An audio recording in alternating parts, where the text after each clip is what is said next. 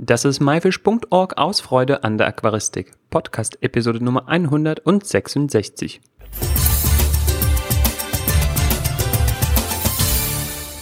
Hi, mein Name ist Joris Jutiaus und danke, dass du heute wieder dabei bist. In dieser Episode sprechen wir mit Oliver Knott über den Leopardkugelfisch mit dem schwierigen Namen Tetraodon Schutedeni. Äh, ich hoffe, ich habe das richtig ausgesprochen. Ähm, vielleicht spricht das Oliver auch nochmal im Interview richtig aus und äh, korrigiert mich. Auf jeden Fall ist Oliver ein bekennender Kugelfisch-Fan und pflegt diese tollen Tiere nun bereits einige ganze Weile. Außerdem ist es ihm dank optimaler Pflege und artgerechter Ernährung sogar gelungen, die Tiere zum Ableichen zu bringen. Das äußerst interessante Verhalten dabei sowie weitere Infos über die Nachzucht gibt es dann nach dem Jingle.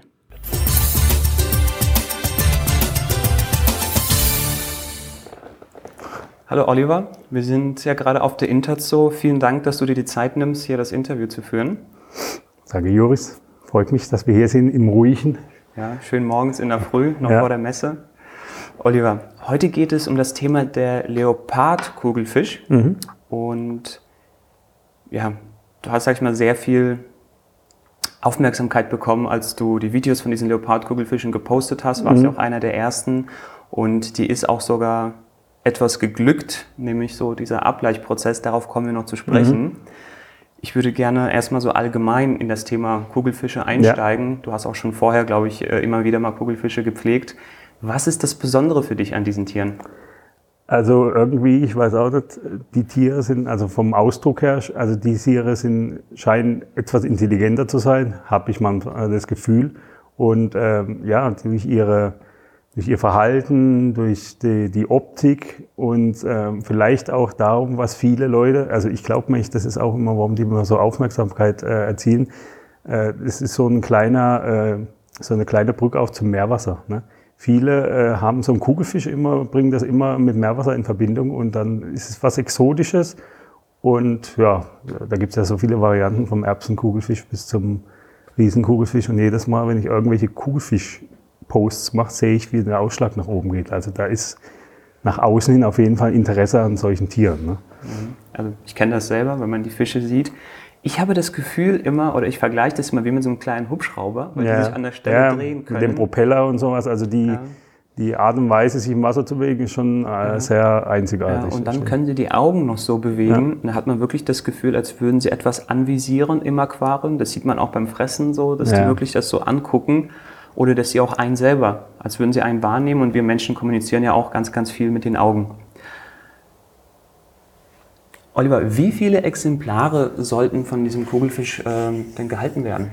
Ja, das Erstaunliche ist so, dass es eigentlich die, äh, wir haben im Moment gerade so Nachzuchten, da sind 25 Stück in einem Becken und ich glaube oft, dass äh, wenn du das mit anderen Kugelfischen machst, dass dann gibt es halt immer Beißereien und die sind doch sehr sozial auch untereinander. Und das ist bei Kuhfischen, wenn sie groß werden, eher selten. Natürlich gibt es da immer mal ein paar Exemplare, die beißen dann irgendwie einen in den Schwanz rein, aber die sind innerartlich doch sehr sozial. Und das ist für Kugelfische doch sehr selten. Ne? Also die meisten sind Einzel, oft sind es Einzelgänger und dann hast du mal fünf drin, auf einmal nur noch vier, dann drei, dann zwei, dann eins. Ne? Das passiert ja bei anderen Arten schon Mhm. Auf jeden Fall. Das heißt jetzt mal konkret, wenn jemand sich für den Leopardkugelfisch interessiert, äh, was sehr verständlich ist, ähm, mit wie vielen Exemplaren sollte er vielleicht anfangen? Also wenn er, man kann die auch einzeln halten, das ist gar kein Problem. Ne? Aber äh, ich könnte mir schon vorstellen, so bei, sagen wir mal, 200 Liter, so eine kleine Gruppe mit vier, fünf Tieren, wäre, denke ich, ganz interessant. Es kommt natürlich immer darauf an, was er damit machen möchte. Ne? Also will er da, äh, will er die vielleicht züchten oder sowas, da muss er natürlich in höhere ähm, Zahlen gehen, weil er dann, weil man am Anfang nicht weiß, ähm, ob man da Männchen und Weibchen kauft. Also jetzt gerade, weil wir in dem Thema sind, weil ja dann die Nachzucht im Handel sind, sind die keine 5, 6, 7 Zentimeter, die werden dann kleiner angeboten und dann Gerade wenn die in kleinen zusammengehalten werden, kannst du die in 5, 6er, 7er Gruppen halten und dann vertragen die sich eigentlich, also nach meinen Erfahrungen auch super dann. Ja. So, du sagtest ja gerade fünf bis sieben Tiere ungefähr auf 200 Liter. Mhm. Wäre das auch so die Aquariumgröße, wo du sagst, braucht man mindestens? Oder? Ja, würde ich schon sagen. Also ähm, wie gesagt, das, das, das steht natürlich dann immer so diese Gefahr, wenn man da jetzt kleine äh, Leopardkugelfisch kauft, dass man denkt, ich kann sie in 60 Zentimeter Becken reinstecken, aber ähm, die haben doch einen ziemlichen äh, Schwimmtrieb. Ne? Also so eine Meter äh, Kantenlänge wäre schon angebracht, mindestens. Ne? Mhm. Gibt es besondere Wasserwerte, die der Leopardkugelfisch braucht? Also er ist eigentlich ziemlich tolerant. Also, zu, äh, also vom pH-Wert bis zur Wasserhärte ist er, also natürlich kommen die in den ursprünglichen Gebieten, also mal aus dem Kongo, ist es eher weich. Ne? Und äh, pH-Wert sicherlich auch im sauren Bereich, aber äh, gerade bei den Nachzuchten sind die doch sehr tolerant. Also wir haben, ich habe teilweise Becken gehabt, wo ich CO2 zugegeben habe, da war ein bisschen niedriger pH-Wert drin, aber auch ohne. Und äh, von weichen bis mittelharten Wasser auch kein Problem. Und dadurch lassen sie sich relativ gut umgewöhnen. Ne? Also auch wenn man jetzt ein bisschen härteres Wasser hat, denke ich, das dürfte dann jetzt keine Probleme geben. Da du die Tiere ja jetzt wirklich, sagen wir mal, besonders erfolgreich hältst oder pflegst, äh, würdest du den Zuhörern vielleicht deine Wasserwerte verraten? Also wir hatten, äh, wir haben äh, bei uns relativ weiches Wasser, Carbonate 4 bis 5. pH-Wert ohne CO2 liegt dabei im Neutralbereich. Ne, Gesamthärte so 8. Und das ist so ein, eigentlich ein super Wasser für alles. Ne? So mhm. Kann man Pflanzen halten und Fische. Also das so, je weicher das Wasser ist, desto, äh, aber da kommen wir später nochmal drauf zurück, dann kann man es auch ein bisschen ans Ableichen kriegen. Okay. Gut, da wollen wir gerade nicht äh, vorweggreifen. Ja. Ähm, ja, du hast vor, vorhin auch schon mit CO2 was erwähnt. Ich nehme an, das Aquarium ist bepflanzt. Mhm. Äh, das sah man ja auch auf den Bildern und Videos. Äh, kann man denn Leopardkugelfische eigentlich auch in einem bepflanzten Aquarium halten oder haben diese besondere Ansprüche, was die Einrichtung angeht? Also erstaunlich, was heißt erstaunlicherweise? Ist, ich glaube, die sind sogar ideal für äh, Pflanzenbecken, weil ähm, Schnecken gibt es keine mehr. also wenn du ein Schneckenproblem hast, der die deine Pflanzen vielleicht angreift und die haben also mit Pflanzen überhaupt nichts am Hut. Ne? Und ich habe kenne andere Kugelfische, die beißen richtige Löcher in die Pflanzen. Wahrscheinlich, wenn ein, keine Ahnung, vielleicht sind sie so ungeschickt und machen dann auch noch, wenn eine Schnecke drauf ist, fressen sie dann auch noch die Pflanze mit oder manche beißen dann sich auch da rein, aber die haben bei meinem Becken einmal die Pflanze, also auch große Exemplare mit Pflanzen gar nichts am Hut. Ne? Also sind reine Fleischfresser in dem Sinne oder halt Lebendfutter. Also Pflanzen, ich würde sogar sagen, ist was Exotisches, schönes Pflanzenbecken, vielleicht sogar, äh, sagen wir mal, so Afrika, so Kongo, Java-Fahne und äh, Anubias, so kann schon ein richtiges Afrika-Becken machen. Also was, was Einfaches. Ne? Mhm. Ähm, weil du gerade Schnecken angesprochen hast. Ich glaube, Schnecken sind die Lieblingsnahrung der ja. Kugelfische. Ähm, nichtsdestotrotz sollte immer der Fisch im Vordergrund stehen und die Entscheidung ist, man den Fisch halten möchte. Ja, ja, das. Ähm, also man soll, ah, lieber Zuhörer, du sollst dir jetzt nicht einen Kugelfisch holen, wenn du ein Schneckenproblem hast. Dafür gibt es andere Möglichkeiten, weil dieser Kugelfisch braucht wirklich sein Leben lang Schnecken, um artgerecht ernährt zu werden. Ja. Ähm, ich weiß nicht, darauf kommen wir, glaube ich, auch gleich noch zu sprechen, ne, auf diesen Punkt mit den Schnecken. Ähm, das heißt, von der Einrichtung durchaus schön bepflanzt. Ja, da Versteckmöglichkeiten, dichte Pflanzen, da hauen die dann mal ab, Unterstände, also die verschwinden dann da drin, kommen wieder raus, also das mögen die schon. Also nicht so offene Becken würde ich nicht machen, also so äh, ins Iwagumi passt da glaube ich nicht rein, aber so schön mit ein paar Wurzeln drin, das glaube ich so das Ideale. Ja, Iwagumi, das sind diese Graslandschaften, ja. wo einfach nur ein paar nackte Steine sind und äh, ein kurzer ja, das, Rasen. Das ist dann, dann vielleicht doch ein bisschen äh, strange. Also der braucht dann schon mal so eine Ruhezone, wo er sich unterstellen ja. kann. Ne? Genau. Oliver, mit was fütterst du deine Kugelfische? Ja, ähm, das ist äh, eigentlich äh, Schnecken, wie gesagt, ist so, also Schnecken in allen Varianten. Man muss natürlich immer sehen, je, am besten sind die kleinen Schnecken, wo sie gleich richtig zermalmen können. Also ich will jetzt so brutal sein, es gibt ja auch Schneckenliebhaber, ne? aber ähm, diese, allein schon durch diese, äh, das Beißwerkzeug, also vom, vom Kugelfisch, diese Papageienschnabel und äh, die Ernährungsphysik, ne, weil er halt auch diese, die, die, die Mineralien von diesen Muscheln braucht oder von den Schnecken, macht es einfach äh, zum, zum Grundnahrungsmittel, muss man so sagen. Lebenfutter an kleinen, kann man auch mal Bachflohkrebse, die jagen das auch mal gerne. Oder mal auch äh, Miesmuscheln, also auch gefroren, kann man auch mal was geben. Aber ich würde die schon so halten, dass sie regelmäßig auch dieses Verhalten, also das mögen die wirklich und äh, wie gesagt, je, größer sie werden, dann sind sie auch wirklich in der Lage, die größeren Schnecken zu knacken. Wobei ich sagen muss, ich habe jetzt also keine Rennschnecken oder sowas ausprobiert, also die mal die guten Schnecken sozusagen.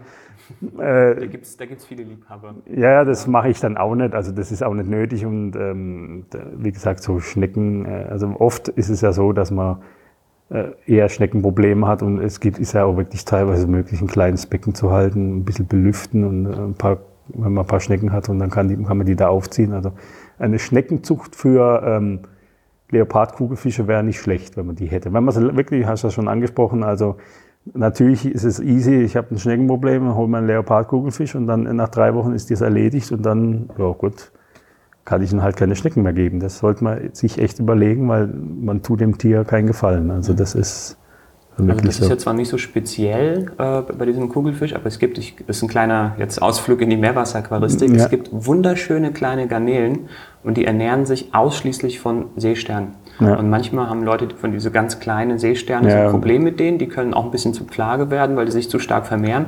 Dann holen sich die Meerwasseraquarianer gerne mal so eine Garnele und wenn alle diese kleinen Seesterne aufgefressen sind, dann hat diese kleine Garnele, ich glaube Harlequin-Garnele ist mhm. das, dann hat sie nichts mehr zu fressen und verhungert äh, äußerst brutal. Das heißt, man muss sich wirklich im Klaren sein, dass man sich keine Tiere holen soll, um irgendwelche anderen ähm, Probleme primär zu lösen, sondern immer die Entscheidung für das Tier. Ähm, ja, wie, wie, machst du das? Hast du so ein kleines Aquarium, wo du diese Schnecken vermehrst? Oder? Ja, ich habe ein, ich so, ich habe ein meine Firma. Ich habe meine Firma glücklicherweise. Ich habe ein kleines Büro und ein bisschen so ein äh, Aqua Room. Ne? So ein Showroom hast du, glaube ich. Genau, und äh, da bin ich bei einer Firma, ich kann dich ja ruhig sagen, Sigmatronic in Straubenhardt. Ne? Und mein, ähm, mein Freund und Vermieter, äh, der Sigi, der ist äh, Schnecken, also äh, der, der hat so viele Schnecken in Zucht, weil er hat so große Kugelfische äh, zu Hause mhm. und ist auch ein absoluter Kugelfisch-Fan. Und als ich dann da angekommen bin und äh, sage, okay, ähm, ich kann die Leopard-Kugelfische besorgen, da war der wie ein kleines Kind, ne? Mhm. weil die waren echt, äh, also das waren ja noch die, die Wildfänge aus dem Kongo, weil die waren ja jahrelang nicht im Handel und äh, da haben wir also eine ganze Batterie an Schnecken gehabt. Also an Schnecken mangelt es uns nicht, weil mein äh, Vermieter hier die Schnecken Zucht hat überall. Ne? Das, also, ist ein Glück, glücklicher Zufall. Ne? Ja. Irgendwie. Die Schneckenzucht war vor dem Leopardkugelfisch sozusagen. Genau, vorhanden. Und ja, es war wie im Paradies sozusagen. Genau. Ja. aber ansonsten kann man, wie du schon gesagt hast, einfach ein kleines 60 Liter Aquarium, braucht man ja, nicht mehr wirklich Licht drin haben. Genau. Und man kann auch wirklich, man kann auch dann schon versuchen, die auch mal mit, man, mit anderen Lebenfutter zu füttern. Also man, ein bisschen Variation kann man schon äh, geben, auch mal Forstfutter ja, dass man die auch mal daran gewöhnen kann, aber man sollte immer so die Schnecken auch im Parat haben, das ist ganz wichtig. Und wie gesagt, ein paar Pflanzen rein und dann, wenn du einen Freund hast, der heißt, ich habe eine Schneckenplage, und dann freust du dich, dann nimmst du ein paar Schnecken mit, haust du da rein und dann äh, geht es eigentlich relativ schnell. Ne? Mhm. Wo man muss äh, bei diesen, wo sie ein bisschen Probleme haben, sind die äh, Turmdeckelschnecken.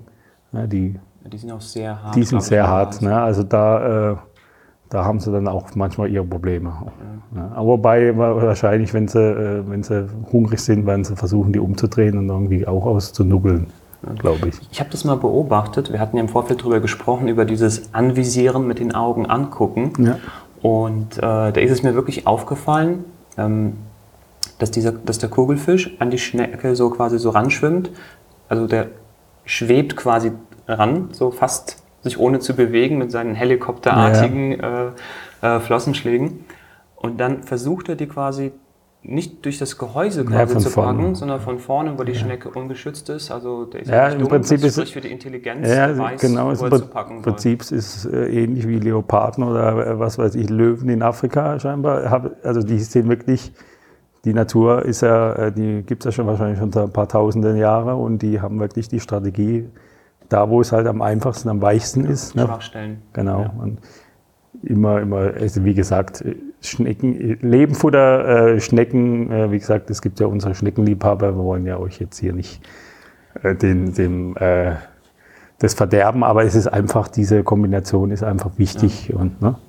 Ähm, da wir gerade, sage ich mal, dabei sind, schon wenn es um Schneckenliebhaber geht, wie sieht es denn allgemein mit der Vergesellschaftung der Leopardkugelfische aus? Da haben wir auch wieder hier, das ist auch eine Sonderstellung. Wie gesagt, ich bin jetzt seit 1988 im Geschäft, also dieses Jahr habe ich 30-jähriges Jubiläum und ähm, habe auch schon viele Kugelfische kommen und gehen sehen und äh, auch viele, die wirklich äh, teilweise aus Brackwasserkugelfische, die haben teilweise die anderen Fische so klein gemacht. Also da muss man echt aufpassen. Und der Leopardkugelfisch ist wirklich den, wo ich kenne, wahrscheinlich die wirklich friedlichste Variante.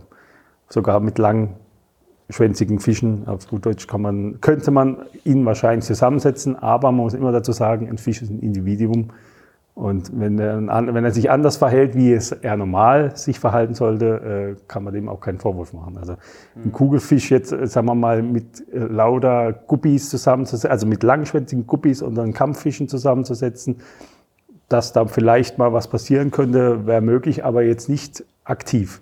Ne? Also, dass die hinten dran gehen und fressen an der Flosse, weil sie es fressen wollen, das können wir vielleicht mal aus Versehen. Aber ich habe wirklich nie was feststellen können. Und äh, wir haben aus, ähm, jetzt gerade bei mir in der Firma, ähm, weil wir halt da äh, mal zu viel Fische gehabt haben. Da hab ich, wir haben mal einen Kampffischnachzug gehabt, den haben wir da reingeschmissen, weil wir keinen Platz gehabt haben. Die leben heute zusammen. Der, der Kampffisch ist so groß wie der Kugelfisch. Das ist, glaube ich, ein Weibchen. Das war eine eigene Nachzucht. Der frisst die Reste immer von der Kugelfische und die, die Kugelfische interessiert er dann. Wir haben sogar kleine Guppies mit drin. Babys, Interessiert Juckt die gar nicht. Es liegt aber auch immer an der Ernährung, das muss man auch wichtig sagen, weil viele denken immer, oh, mein Kugelfisch, der geht immer an die anderen Fische und die ist dann kurz vom Verhungern. Ne? Also ich glaube, Wichtigste ist immer, wenn man solche Tiere hält, die auch mit Lebenfutter gefüttert werden oder solche, äh, sagen wir mal, mit Schnecken, wenn die gut ernährt sind, äh, haben die grundsätzlich dann mit anderen Fischen nichts zu tun. Aber der Leopardkugelfisch, nochmal darauf zurückzukommen, hat, ist wirklich wohl sehr sozial. Ne? Und deswegen ist er auch nicht, haben auch viele Leute darauf gewartet, weil es eigentlich schon bekannt ist, dass der ein ganz anderes Verhalten hat als jetzt die anderen Kugelfischen, die man da so kennt. Und wie du gerade sagtest, die Leute haben schon darauf gewartet. Ja. Äh, es ist das passiert, worauf die Leute gewartet haben. Es ist äh, die Nachtzucht äh, gelungen. Ähm, ist, glaube ich, auch angebracht an dieser Stelle äh, zu sagen, dass das der Herbert Niegel war ja. vom Aquarium Dietzenbach. Ähm, auch sozusagen der Geburtshelfer von MyFish. Äh, ich glaube, das war wirklich auch zum Teil federführend ganz dabei. Ja. Und äh, da haben wir auch äh, ein Interview mit Matthias Wiesensee, was äh, wir in den Shownotes gerne verlinken können, wo es um die Geschichte von MyFish geht. Mhm. Da hatten wir auch, glaube ich, kürzlich äh, letztes Jahr unser fünfjähriges äh, Jubiläum gefeiert.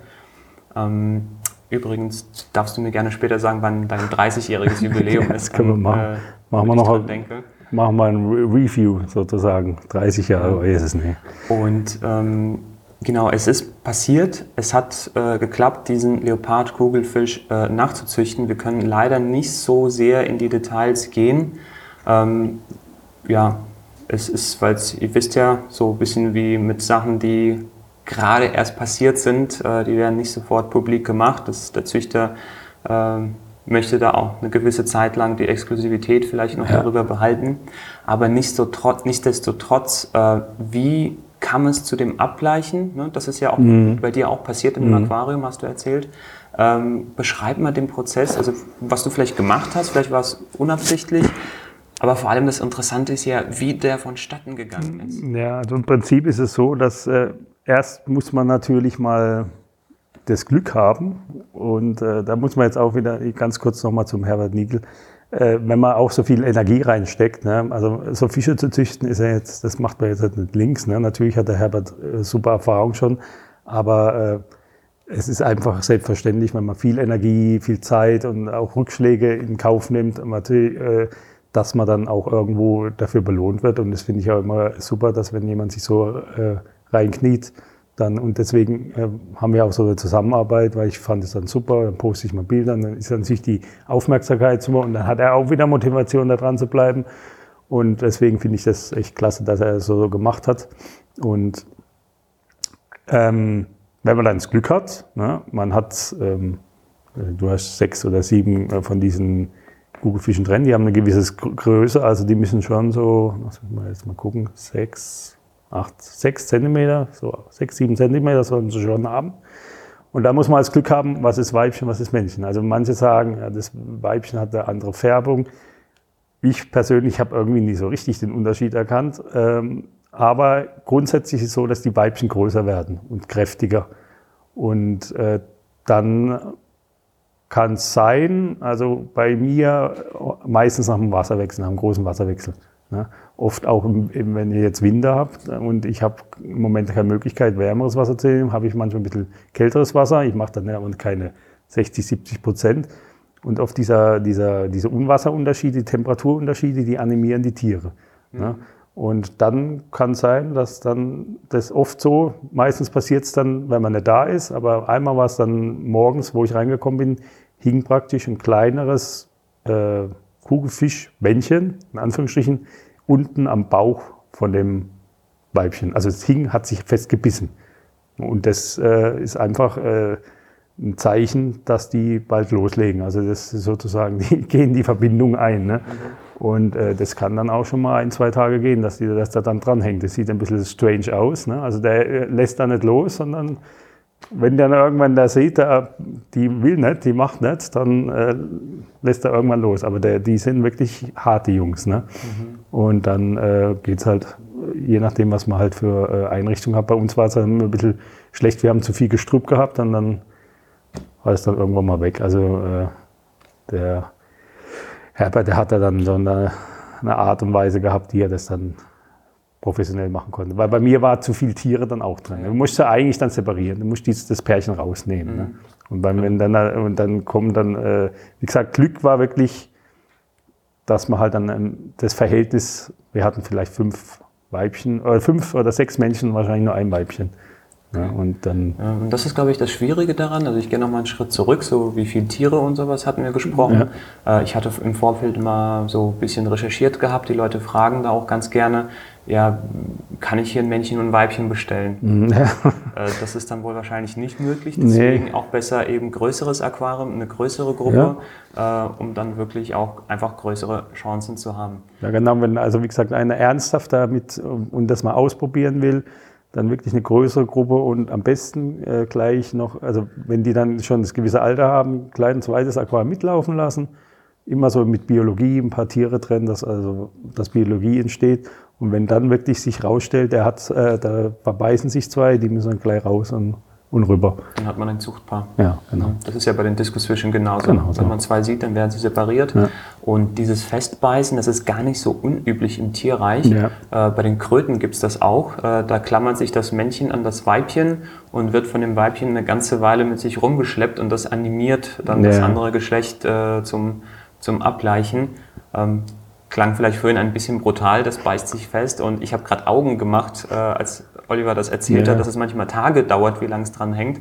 Weil ich habe vielleicht wie ihr auch äh, diesen, das eine Video von Oliver gesehen, wo sich eben der eine ja. Fisch an dem anderen festbeißt. Und ich dachte, ja, das machen sie halt mal eine halbe Stunde, ja, dann gleichen sie ab und gut ist. Also wenn der, also wenn der da irgendwie keinen Erfolg hat, also das, da ist, die sind da ziemlich hartnäckig. Also das ist halt genetisch wahrscheinlich. Ich weiß auch nicht, das ist der, der ähm, Trieb. Ne? Aber wichtig ist, ähm, Solltest du das versuchen, das mit dem, ne, mit dem, die Tiere zum Ableichen zu bringen und das bei dir dann, also lieber Zuhörer, bei dir dann der Fall sein, äh, dass sich das Männchen am Weibchen unten am Bauch festbeißt, dann bloß keine Panik, ja, ja. sondern freuen, hast äh, ein Zuchtmärchen. Ja, also es ist keine Aggressivität, sondern genau. es ist eigentlich der, der, der Paarungsvorgang. Und, und auch nicht versuchen, die irgendwie nee. auseinanderzubringen. Das, das ist, ist, alles gut. Alles gut, genau.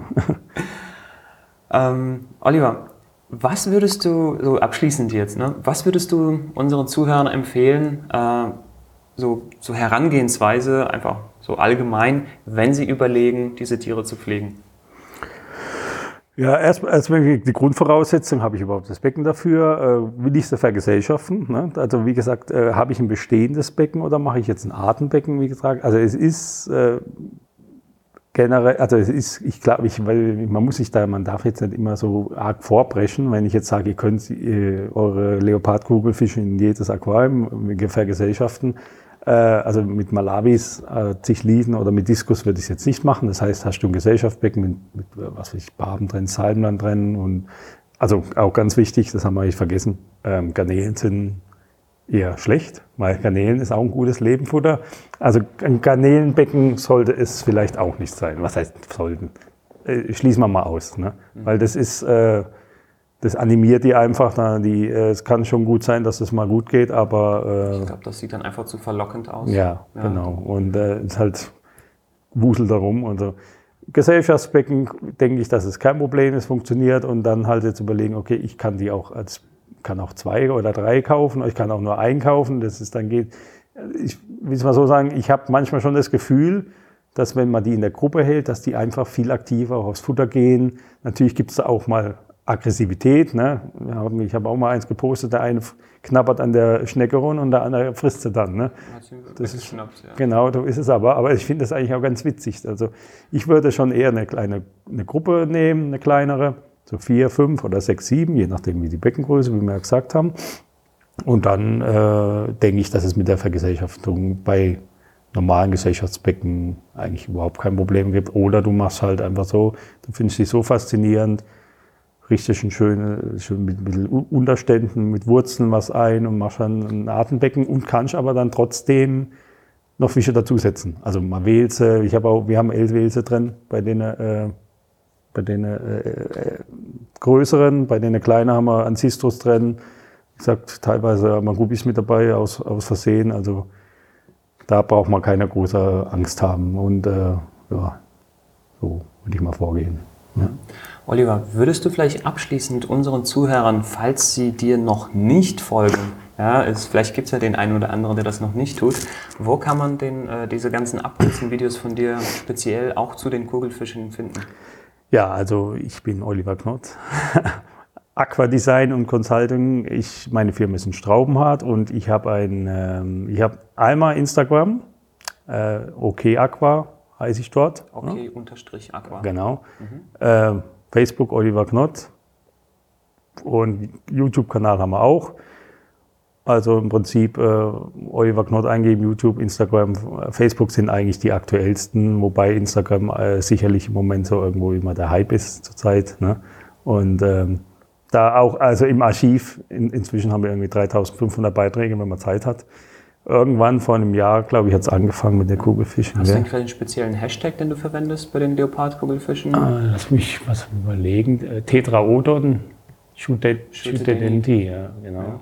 Tetraodon, ich denke, da gibt es wahrscheinlich auch nicht so viel. Irgendwann kommt man schon auf die zurück. Aber da, ja. denke ich. Und äh, ich fände es cool, wenn wir mehr Videos kriegen und jetzt äh, durch, die, durch die Nachzuchten halt auch viel mehr jetzt in den Handel kommen und dann auch die Leute mehr Erfahrung sammeln mit. Und ich glaube wirklich, äh, das ist so ein so, so einer der Top Ten Fisch, also was die Leute gern haben würden, weil der, wie gesagt, einfach vom Verhalten her echt eine coole Sache ist. Und weil es auch wieder mal zeigt, was man ja auch jetzt hier, um den Kreis zu schließen, dass wir versuchen können, wenn wir die richtigen Leute haben, die Tiere aus der Natur äh, doch in die Nachzucht zu kriegen, ist halt, das ist die, die Zukunft. Da braucht man ja nicht drüber reden. Ne? Das, das, ist auch wichtig und ähm, zeigt halt wieder, wenn wir hier ins Kriegsgebiet gehen müssen und irgendwelche Fische äh, fangen oder irgendwelche Leute irgendwo hinschicken, um Fische zu fangen, das ist wirklich das brauchen wir ja eigentlich nicht. Ne? Müssen wir nicht. Mhm. Oliver, vielen, vielen Dank für jo. deine Zeit. Ähm, Ebenfalls, danke. Und Gute Messe noch. Bis zum nächsten Interview. Ja, und wir machen mal im September machen wir was. Special 30 Jahre. Oh mein Gott. Alles September. Jetzt wisst ihr ja. Bescheid. Alles klar. Ciao. Ciao.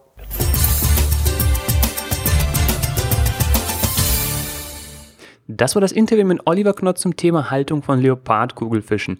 Die Shownotes zu dieser Episode mit Bildern von den Tieren und den genannten Videos findest du wie immer unter www.my-fish.org-episode 166.